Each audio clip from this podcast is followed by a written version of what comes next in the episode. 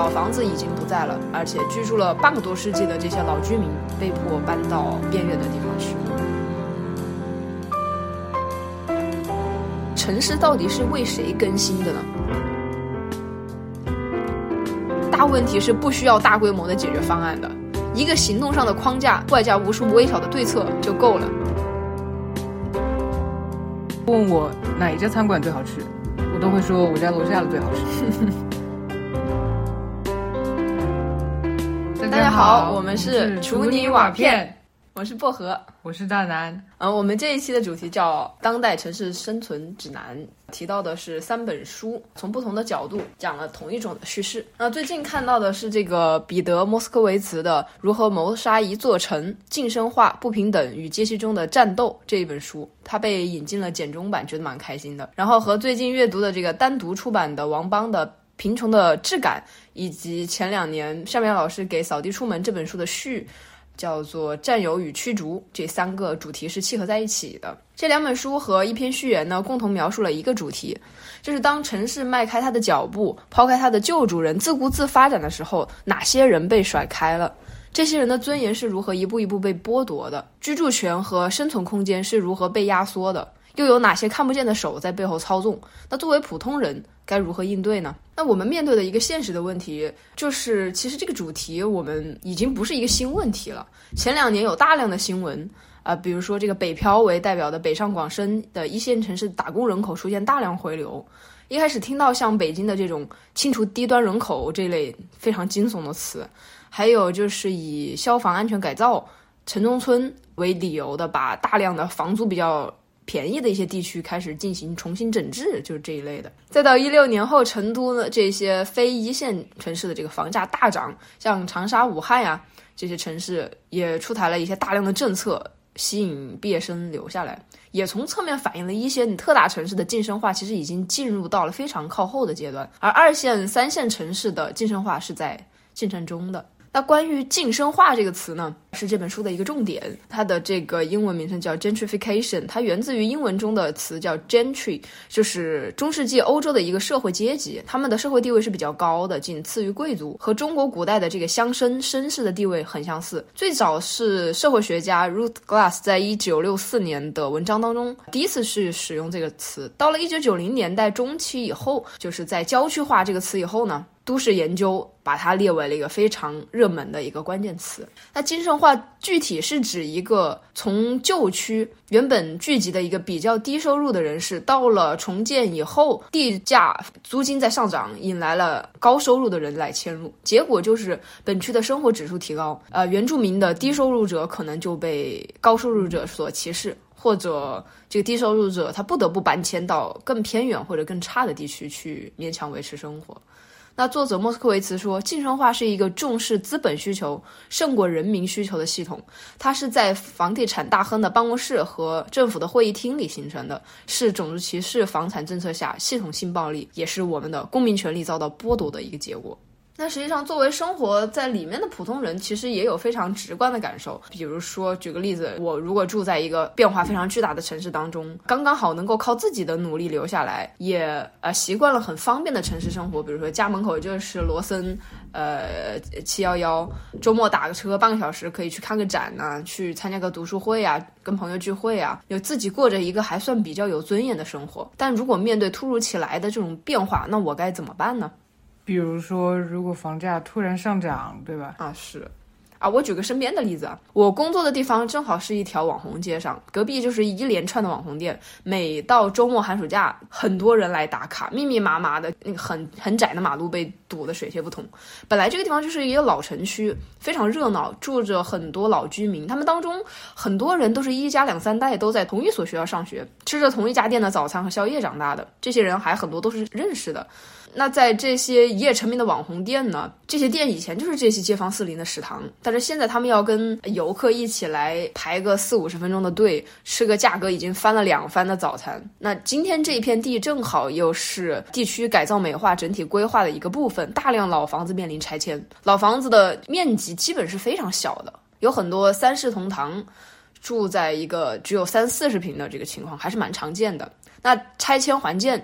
要不然就是迁到蛮远的城市边缘地区，生活是比较不方便的，或者他们也可以选择自己加钱来买附近的楼盘，但是附近的楼盘价格水涨船高，更多的高攀不起，老房子已经不在了，而且居住了半个多世纪的这些老居民被迫搬到边远的地方去。我记得那个地方原先有一个价格挺便宜的菜场，然后都是啊，对对对，都是大家挑担子去那边卖菜的，现在还在吗？早就拆了那边。那他们到哪儿去买菜呀？那有的人靠此为生。是 这这个真的还没有关注过，反正他们就已经被啊已已经不在那边了。我还在那边买过菜啊，这些事情反正就发生在我们身边啊。那这本书呢，《如何谋杀一座城》是最近才引进简中的一本非虚构。非常巧合的是，我去年在就是我刚刚提到的那条网红街上淘到的一本二手的台版书，老板当时在进行大甩卖，他他准备。把这个书店这块部分给转租出去，只留咖啡店的这一小部分，呃，也就是老板自己也不在这儿干了。我当时是被这个书的题目给吸引了，就买了。然后和老板聊天，老板说他准备回云南种咖啡豆。神奇的是，我当时不知道这家店的老板，他正好是在被迫搬迁，这个经历与这本书的主题是那么切合，就非常讽刺。老板他迫于租金压力搬去云南，呃，从一个被迁出者是吧，变成了另一个带资本开发之地的一个迁入者。我记得我以前还去那儿喝过咖啡的，嗯，没想到现在他就不在了。他去年就不在了，你很久没去过了。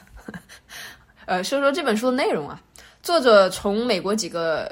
大城市纽约、新奥尔良、底特律、旧金山这四个城市的精神化的过程出发，他谈到了地方政府在推波助澜之下，大资本占据城市，城市在不断的美化、不断的更新，新贵进驻，老居民被迫迁出家园的这一过程以及可能的解决办法。那么他提出一个问题，就是城市到底是为谁更新的呢？在政府这一只看得见的手，以及呃市场机制这个看不见的手双重作用之下，城市面临的问题是二元对立的，就是它是到底是以地方为中心，还是以人为中心？那我们也想到了那个康德那句非常著名的人非工具啊，都市和社区政策不应该是追求资本唯一的药物，基本积累也好，市场效率也好，它都是手段，追求社会正义。才是目的。这本书的第一部分呢，介绍的是这个纽奥尔良，呃，也就是新二良，在卡特里娜的那个飓风过后，政府用帮扶政策，但是那个帮扶政策是非常苛刻的，让原本生活在这个纽奥尔良的这个穷人还有中产阶级被高额的房租拒之门外。在重建以后，这个城市变得更加干净了，房屋更加高档了，人均居住空间也更加宽敞了。甚至这个巡逻的警察也越来越多，治安越来越好。开发商可以说为更有钱的人提供了更好的生活，但是呢，背后是大几万人的无家可归，巨额上涨的生活成本，被搬迁出自己世代居住的房屋。这些人丢失了原本可能更好的工作机会，他们面临的是从中产阶级跌入的这个非常残酷的现实。那我们就想，这个城市的修复、更新与发展，是不是一定要以牺牲人为代价呢？晋升化在这个过程当中，优胜劣汰是必然的嘛？进步论这个在中国其实被主流观点给合理化了，那个弱者被批判为不思进取，是吧？他没有办法成为一个合格的工具，因此他会面临着被淘汰。那低端人口这种非常可怕的词被发明和运用，说他们跟不上城市变化，负担不起高额房租和生活用品，你就活该被驱逐到。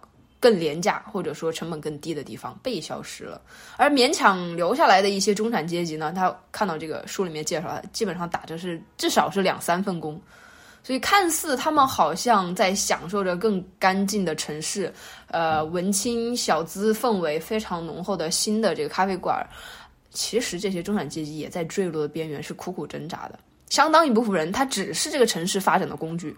而不是它发展的目的。资源的天平可以说它是非常不正义的，在向富人倾斜。那这个时候，政府如果不予以纠正，反而成为背后的幕后推手，它实际上就是在滋养社会的不正义。穷人这个时候失去的不仅仅是话语权，不仅是自己的房屋以及他比较体面的中产阶级生活、比较好的一些工作机会，他甚至还有下一代的受教育权。以及他陷入整个黑色深渊一般的这种社会阶级固化，感觉是一个非常危险的征兆。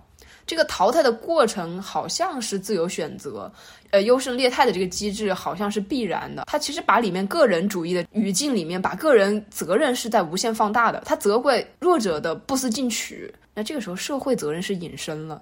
感觉三百多年来的这个启蒙思想家棺材板要盖不住了。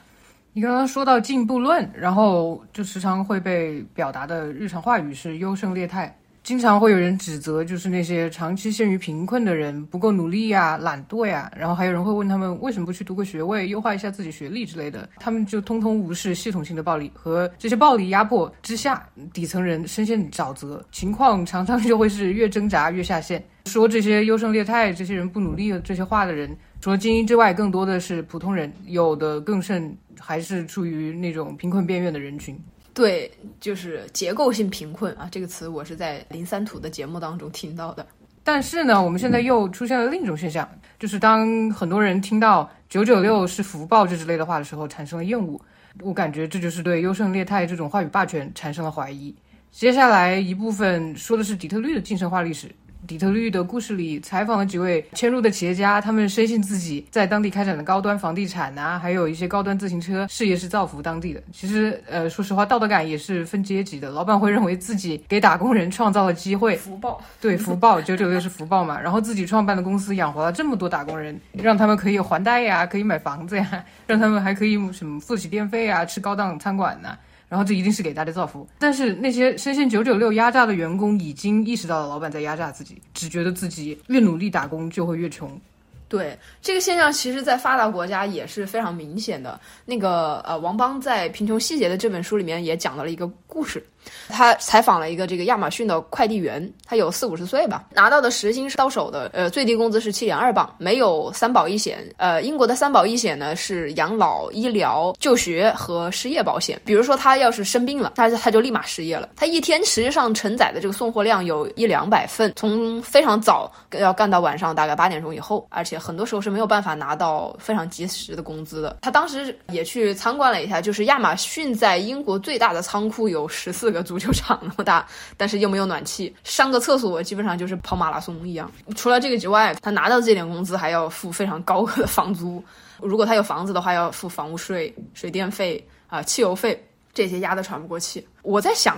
这不是我们我们路上经常看到的外卖员，不是也是这样吗？看到他们骑着这个电动车飞奔一整天啊！我特地去查了一下，在我们国家的外卖员是没有五险一金的啊！我不知道准不准确，我我查到的数据是这个。比如说美团公司，它雇佣的业务是承包给劳务派遣公司的，但是只有在法律意义上有劳动关系的企业才承担五险一金。我看到的是这个去年的一个解答，今年不知道有没有更新哈。同时，我有看到之前有人说这个外卖小哥这一个新闻，说外卖小哥利用空闲时间背书考上研究生。我看到这个标题真的太气了，觉得好不道德。他拿一个非常极端的个例，他蒙蔽了百分之可以说是九十九点九九九的这些外卖员，他根本不可能有自主时间，他走路都是带跑的。感觉他们没有基本的社会保障，这样的现实就被一个个人奋斗的这种这种神话给把它给掩盖了。我们当然是非常希望外卖员有这样的机会的，但是很多时候他不是靠自己的努力就能够轻而易举做到这件事情。外卖员有没有未来，有没有晋升空间？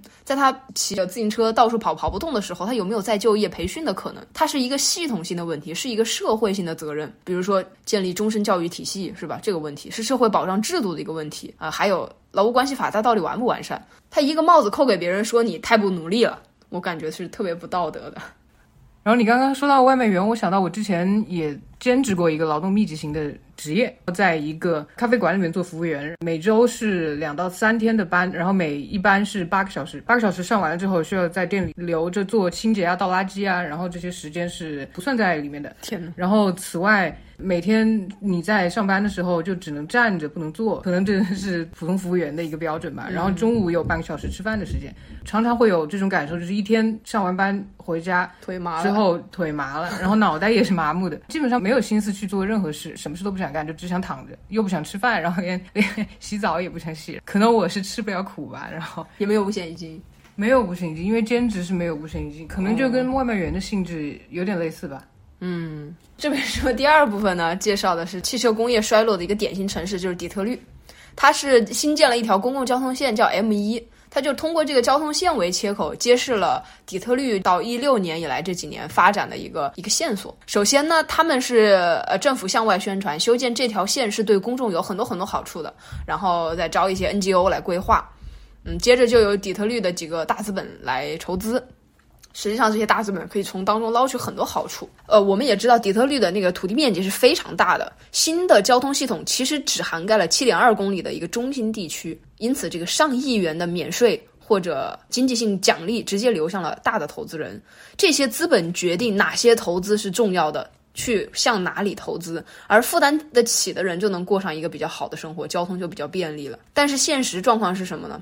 就是底特律大部分的地方是连红绿灯都没有的。红绿灯很多时候是坏的，是不亮的。然后垃圾回收长期是轮班轮不过来，也没有可靠的警察系统，遍地都是抵押房，但是又是那种条件非常差的那种法拍房。在这一系列的变化之下，最先被赶出来的是底层人民，然后就有各种原因造成的阶级滑坡后的新底层人民等待着被赶出来，然后他们即将是下一个城市发展和进步中被淘汰掉的人。嗯。大家都过着如履薄冰的生活，但是其实现实中没有一个万全之策可以防止普通人的阶级滑坡。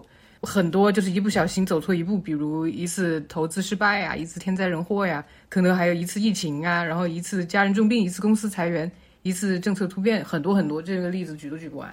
回到书里面，书中的下一部分介绍的是三藩市，就是旧金山。然后我曾经在加州湾区住过几年。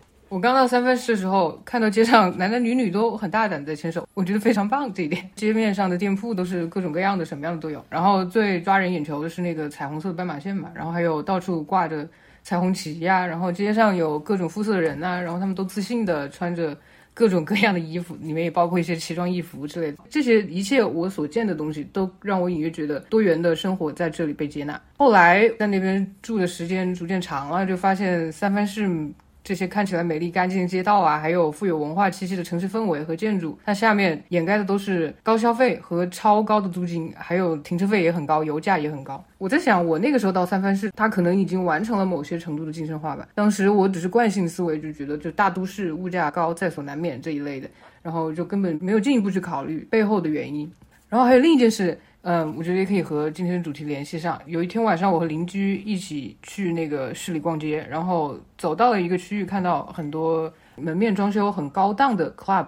那个时候是三藩市的冬季，晚上还挺冷的，但是进进出出的俊男靓女都穿的很少。然后邻居说，这一带很多类似的 club，以前是那种呃 sex club。门面也没有这么光线，然后当然他说问那个时候问题也有些多，七八十年代的时候被政府关了，然后之后就逐渐变成现在我们看到当时我们看到的那些 club，当然现在也有以前的那些 club，但是都转到地下了，没有那么明面了。我在想那些被关闭的 club 是否也是被迫签署的对象之一呢？那些所谓晋升化所创造的多元环境，是否也只是在晋升化规定好的范围内所展现出的多元呢？嗯，说的第三部分就是讲的旧金山。讲的就是旧金山，他他有很多黑人艺术家，他他采访的主要是几个黑人艺术家，他住了好几代人了，他他从啊，对他爸爸他爷爷那一代就住在这里，就走了，然后搬进来的就是能够负担得起这边生活的，就是一些科技巨头、科技公司下面的一些员工、科技新贵、科技中产，他入住了。那不仅是黑人，旧金山占一半人口以上的实际上是拉美裔，还有华裔，这些人口是在大量。缩水的旧金山引以为傲的这种多元文化，其实被它的高额房价已经在逐渐摧毁了。但政府在做什么呢？政府做的是在有限的资源之下，力图吸引更多的科技公司加入。我看它除了房租非常高以外，除了低薪的一些劳工，还有很多我们想象不到的，我们觉得他过得蛮好的职业，比如说警察、律师、公立学校的一些老师等这些我们原本以为是非常稳固的中产阶级这些专业从业者。他也被纷纷的迫迁到更加便宜的居住区，每天增加两三个小时的通勤时间，然后面临的就是过劳、睡眠不足。然后我记得里面呃提到了一个那个旧金山公立中学的一个历史老师，他每天出去开那个 Uber，发现了身边有一大号同事，他居然都在干这个。身边有一个老师开 Uber 的联盟，下班以后就是每天完了以后开个两三个小时，然后回家，然后再吃饭、管小孩，然后自己再改作业，改到 改到凌晨半夜。我觉得生活太可怕了。在我们这个比较陈旧的印象当中呢，就是郊区它一直是一个中产白人的地盘。但是作者说，未来会有大量的穷人搬进郊区，城市将被富人占据。实际上，这个过程已经在进行了。他提到了一个观点，他说，穷人比富人更加依赖城市和社区生活。他说，因为郊区大众交通是非常不便利的，也缺少好的学校。缺少便利的杂货店，有些地方甚至连干净的饮用水都非常的昂贵。那么，穷人搬到这些郊区以后呢，会失去社区熟人社会建立的这种认同感和呃信息资源来源。他们其实更抱团取暖，但是更重要的是，郊区的地理形态是不适合发动联合抗争和集体行动的。我读到这个地方惊呆了，我从来没有意识到地理形态和这个社会阶层的需求之间是有这种呃不成比例的一个关系的。啊，然后这点我我有一些体会。我刚到湾区的时候也是住在郊区，实际上我一直都住在郊区，我从来没住进过城里。后来我和薄荷两个人聊天的时候，他跟我说某个位置要开车三十分钟，然后他认为距离是很远的。我当时是无法理解的，因为从我学会开车，然后不管是买菜呀、买衣服呀、逛街、看电影，都是三十分钟起步的车程。如果想去大一点的城市，可能还要一到两个小时。步行可及的超市，属于大部分都属于那种。小型零售超市物价偏贵一点。在没拿到驾照之前呢，我最大的感受就是郊区公共交通非常不发达。虽然我去之前有一定的心理准备，但我就万万没料到，我每天都是那种五点起床，洗漱完毕，六点整出门，七点五十才到学校，然后中间就是在坐巴士嘛，然后跑步进教室，然后刚刚赶上八点的课。早高峰上的巴士里面全都是学生，到学校那一站前基本就没有人下车，巴士停靠点。非常多，基本上就一个社区里面，何止一个社区啊，一个城市里面弯弯绕绕，基本都要停到。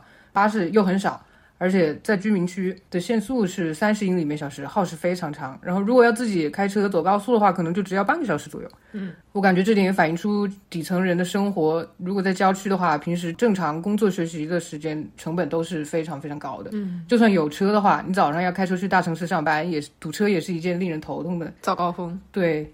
非常的头痛。然后刚刚有提到，就是郊区的大房子，住大房子开销也大，除了不断加价的房产税之外，后期的水电、天然气都是一笔很大的开销。就是比一般比较老的房子里都有自己的锅炉啊，提供。热水和全屋供暖，房子越大，开销就会越大，然后房子越大，用的电就越多呀，越需要更多的供暖。之前去同学家玩，到了他家旁边，然后看到社区里面的绿化环境，就可以判断出这是应该是中产以上的社区。那个时候正好是冬天，晚上有零度，进去发现没有供暖，房子又大又空旷，而且还是个二层的仓 house，里面非常冷。我记得你说过，几个人轮流抱着狗子取暖，那个狗太可怜了。对啊，就就很夸张。后来看到印有 Solar City 标志的小面包车停在各个房子门口，帮助居民解决一些能源问题。随着 Solar City 的市场逐渐铺开，加州就开始推行自带太阳能板的房子，并且在待出售的房子上都装上太阳能板，看似帮忙节约电，其实房价又涨了一波。那么作者对郊区这个概念呢，也有一个比较深入的解读。他说，郊区一开始就是人为构建的概念，充分反映了美国资本主义、个人主义。父权和种族歧视的一面，我之前没有想过，居然还有这种角度。他那个资本主义指的是什么呢？就是在鼓吹消费主义，他构建了一种人人都要拥有私家汽车，拥有一个多功能的家用电器，拥有一个装备很齐全的现代化的厨房，以及非常炫酷的车库。他给大家勾画了一个这样的画面。那么个人主义，呃。不怎么用解释这个郊区的概念，居然跟父权制有关系，这个是我之前没有想到的。他是说把女性放在家里做主妇，勾勒一种女性等待丈夫回家的一个形象，把女性束缚在厨房里面，防止她出去工作，防止她脱离父权小家庭。我之前在看那个《绝望主妇》的时候，我就觉得感觉不对头，但是我说不出哪里不对头，我感觉作者把它给解释通了，就是这样一种郊区家庭主妇的一个形象。然后它还带有种族歧视的色彩，这个我们比较好理解，就是郊区的白人和其他族裔是相隔离的。那么购买郊区呢，被大众媒体、好莱坞爱国主义，还有各种五颜六色的广告大肆渲染，然后以及政府给予高额的补助和支持，所以这个郊区概念呢，就根植于美国人的心中了。而且它在冷战期间，甚至成为了一种对抗苏联集体主义意识形态的文化现象。它无处不在暗示美国生活方式。优于苏联，这段话是像 propaganda 一样，它就是 propaganda，好不好？是一种叫什么？第四部分呢，讲的是纽约。作者他作为一个土生土长的纽约人，他介绍了父母从相识、安家、生子的纽约生活。渐渐的呢，就发现了熟悉的老居民一家一家都搬走了，搬过来的基本上都是银行高管，同质化非常严重。趣味也很单一，然后他们当然也非常有钱啊。那周边比较热闹的啊，又好吃的一些廉价中国餐厅，一个一个就被银行取代了，也也被一些高级餐厅取代了。大名鼎鼎的这个 CBGB 现在变成了一个品牌潮鞋店。更有价值的运用方式取代了旧有的街区。然后作者说，纽约已经不再属于人民，但是纽约人民不是等闲之辈，他们选择反击。敌人是谁呢？是新进驻的这些文青、这些新中产吗？不是，其实敌人隐身了。找到对抗什么，通过什么反击，如何反击，每一步都非常不容易。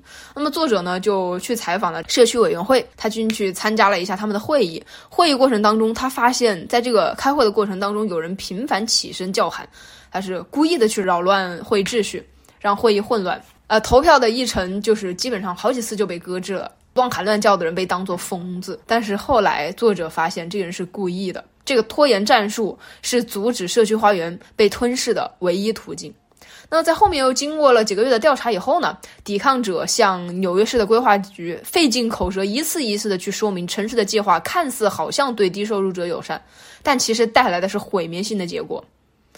抵抗者说：“我们反抗的时候，改变就发生了。那这份抵抗呢？事实证明是有效的。其实也只是延缓了晋升化的脚步。之后，纽约后面的两任政权，它其实都对晋升化有很多限制。新任的两届州长都通过了更进步的房屋政策，花了更多的财政支出来支持修整现有的公共住房，试图挽救纽约的不平等现象。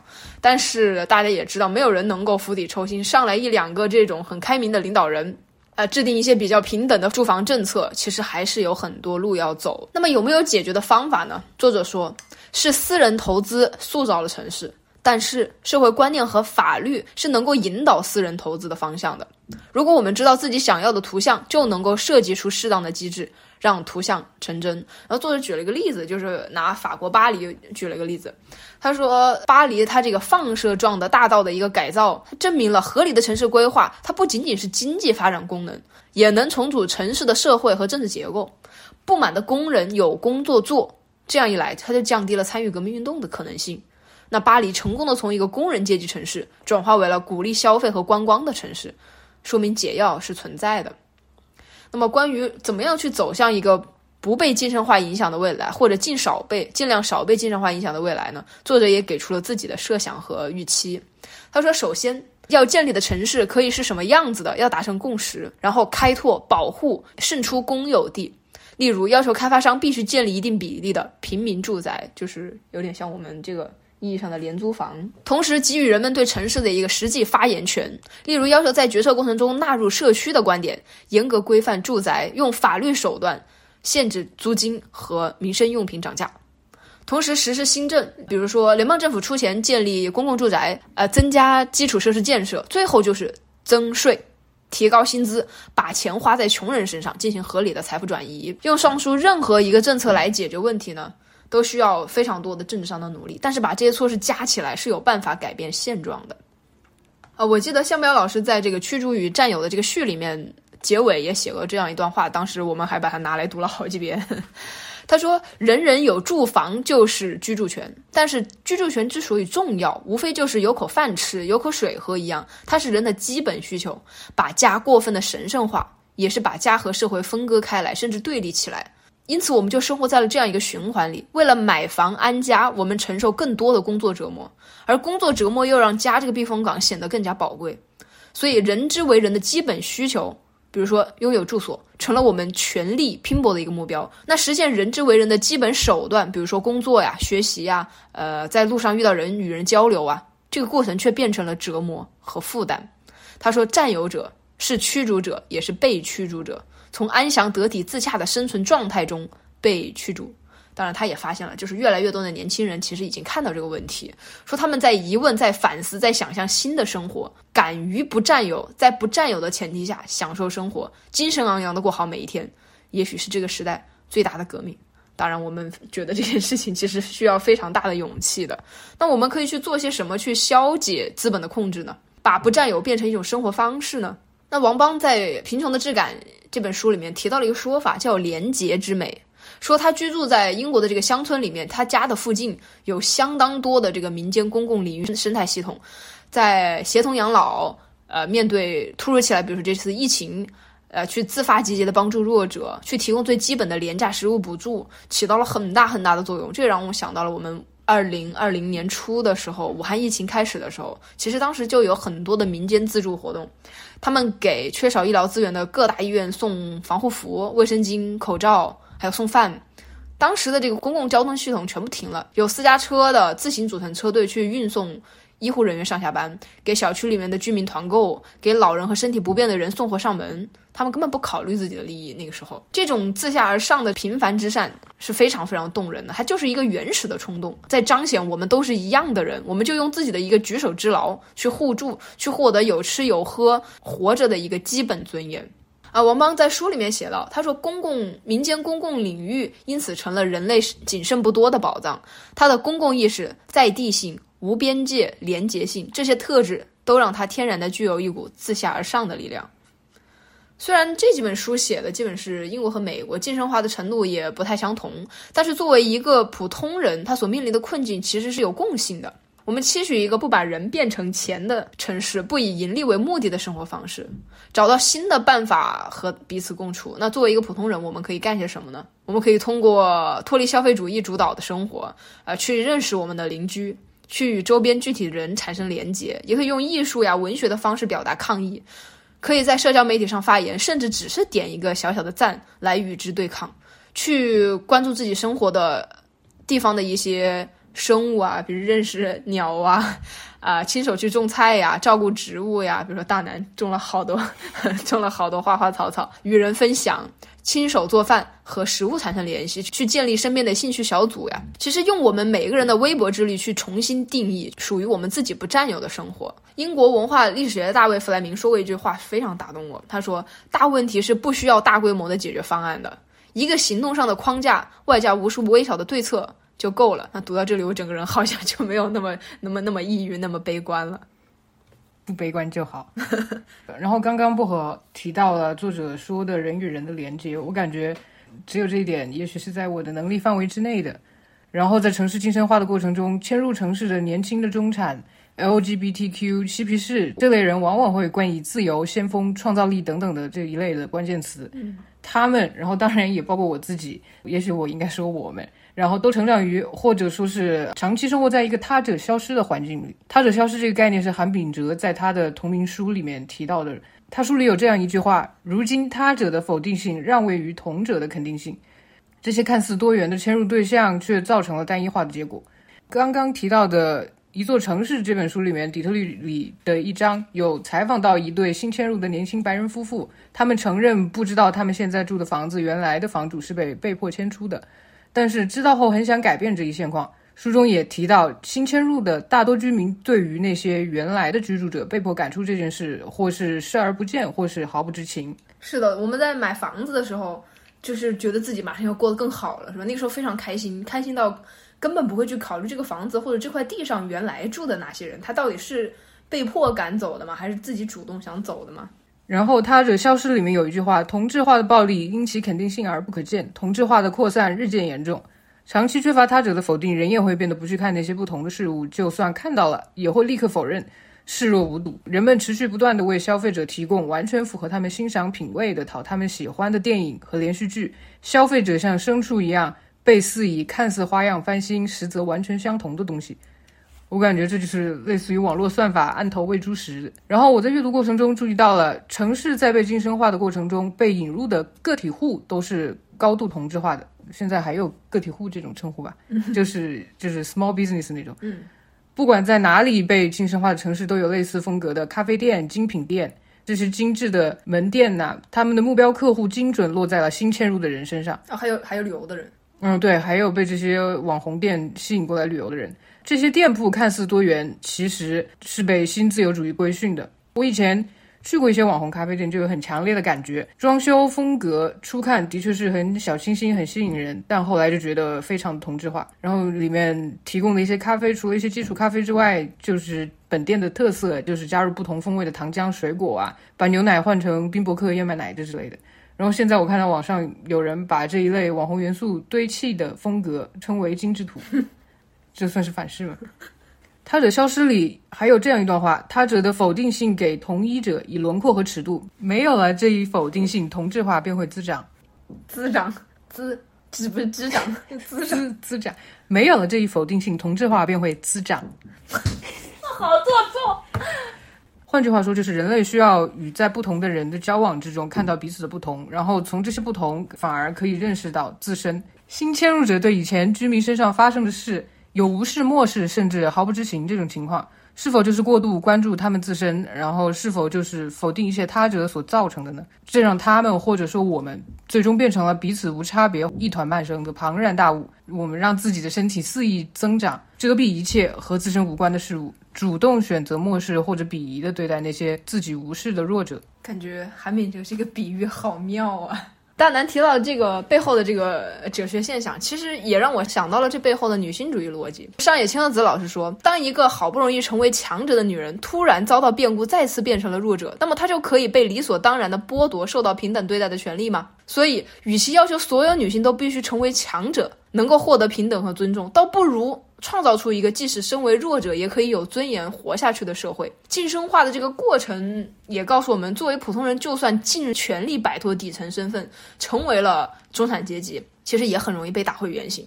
在一个缺乏缺乏正义、不保证弱者的社会里，除了极少数的人以外，基本上都是如履薄冰的，是不敢出错的。你可能会在一个没有全民医疗保障的社会生病。你可能会在一个养老体系不完善的地方变成一个生活无法自理的老人，会在一个生育权都没有办法自主的地方成为女性或者养育女儿。那在一个房价房租暴涨的社区，成为被抛销的中产阶级。强者和弱者是相对的，是不断流动的。弱者变强者的空间是被极度压缩的，而强者的坠落却是反过来说是特别容易的，很容易跌落下去。每个人都有成为弱者的可能，每个人都有老的那一天。那女性主义的逻辑不是鼓励每一个人去成为强者，去剥削弱者，或者说是歧视弱者。这本身是一种社会达尔文主义和父权制合谋的一个结果。那女性主义的逻辑是什么呢？弱者联合起来去反抗，去互相帮助，哪怕只是一个微弱的赞和一句评价，一次愤怒的站出声，去重新书写、改造一个更加正义、一个让弱者得到尊重的社会。因此，关注弱者，永远站在鸡蛋这一边，本身就是在践行女性主义。从我自身而言，看到越来越原子化的社会，原有的社区都分崩离析了。我很，我觉得很悲观，我没有你那么乐观。呵呵。但 你喝的好敷衍啊！但我又想到一个非常普通但很微弱的方式。